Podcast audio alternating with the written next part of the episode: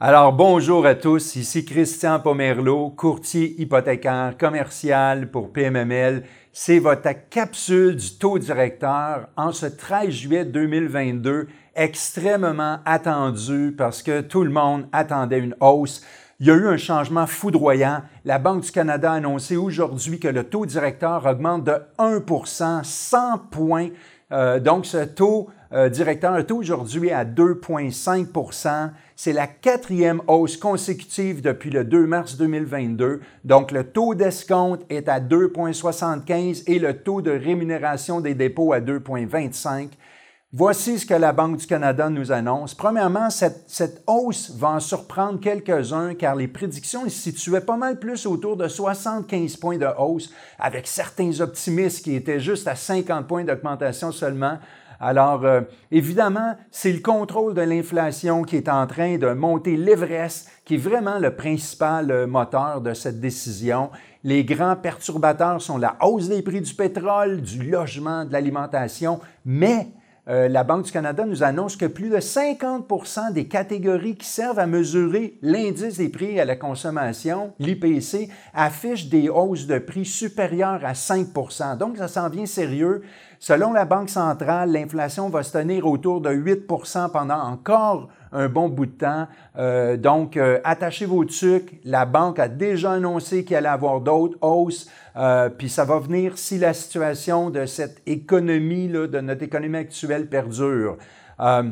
Selon la Banque du Canada, la croissance économique mondiale sera de 3,5% en 2022 et de 2% en 2023, donc ça a été révisé légèrement à la baisse. Et la croissance au Canada sera de 3,5% aussi en 2022 et 1,75 en 2023. Alors, qu'est-ce qui se passe dans le monde? Bien, le resserrement des politiques monétaires se fait sentir partout.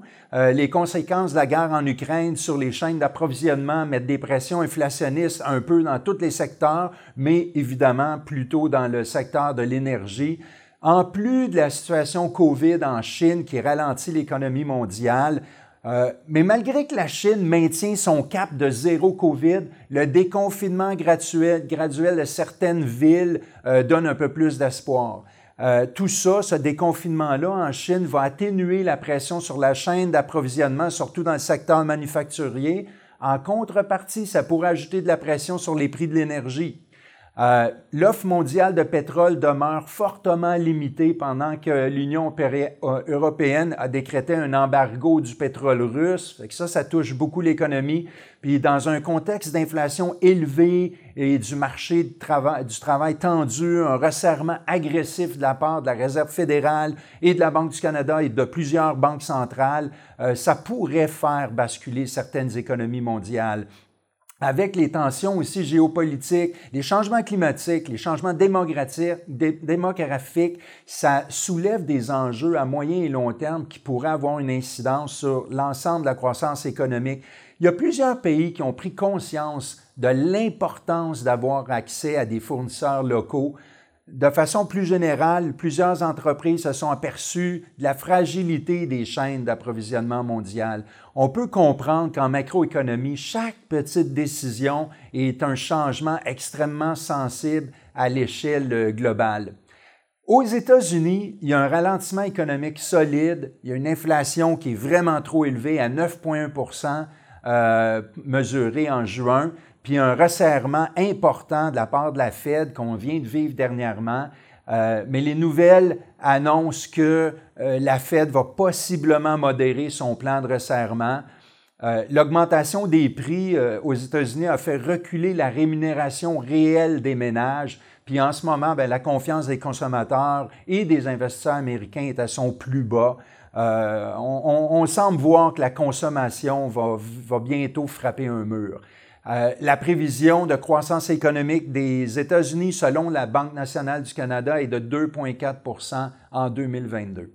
Si on s'en vient de notre côté de la frontière au Canada, on a une économie qui demeure encore très dynamique, avec une demande qui excède l'offre de façon importante et l'épargne des ménages est encore en hausse, ce qui indique que contrairement aux Américains, les Canadiens ne pigent pas encore beaucoup dans les épargnes qui sont accumulées.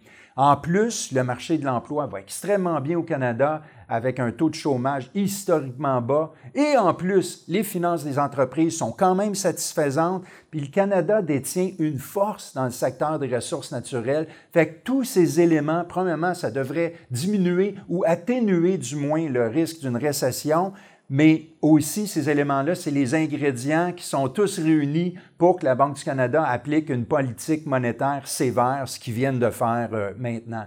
Ce qui est à surveiller malgré tout, c'est la sensibilité de cette politique dans un contexte d'endettement des ménages extrêmement élevé au Canada et au Québec, puis à quelle vitesse les réserves d'épargne accumulées vont être utilisées puis bientôt vidées. Euh, malheureusement, d'un autre côté, le nombre de faillites a d'ailleurs amorcé une tendance haussière après avoir chuté à un creux euh, au plus fort de la pandémie. Du côté de l'immobilier, il y a un ralentissement marqué la hausse des taux et l'inflation commencent à exercer une pression dans les provinces qui ont connu un marché de l'habitation vigoureux durant la pandémie. Et maintenant, même les grandes villes canadiennes qui résistaient en ressentent maintenant les effets. Le marché de l'habitation est directement affecté avec les coûts d'emprunt qui explosent.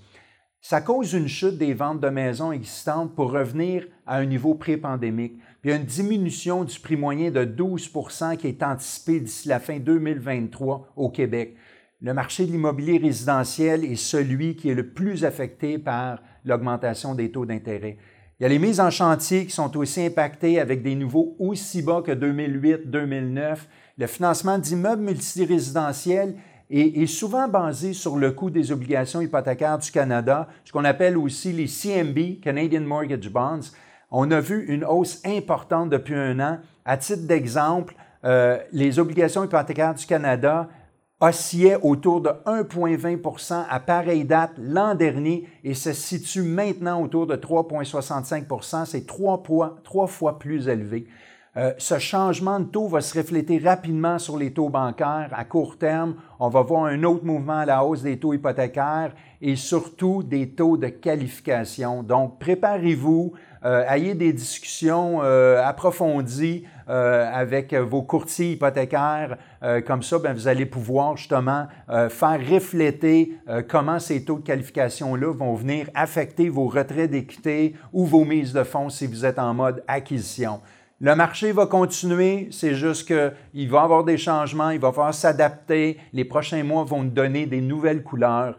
Alors, j'espère que cette mise à jour vous a plu. N'hésitez pas à me contacter pour discuter de financement commercial et multilogement et aussi du nouveau programme APH Select. Je peux être joint au christian.pomerlo.pmml.ca.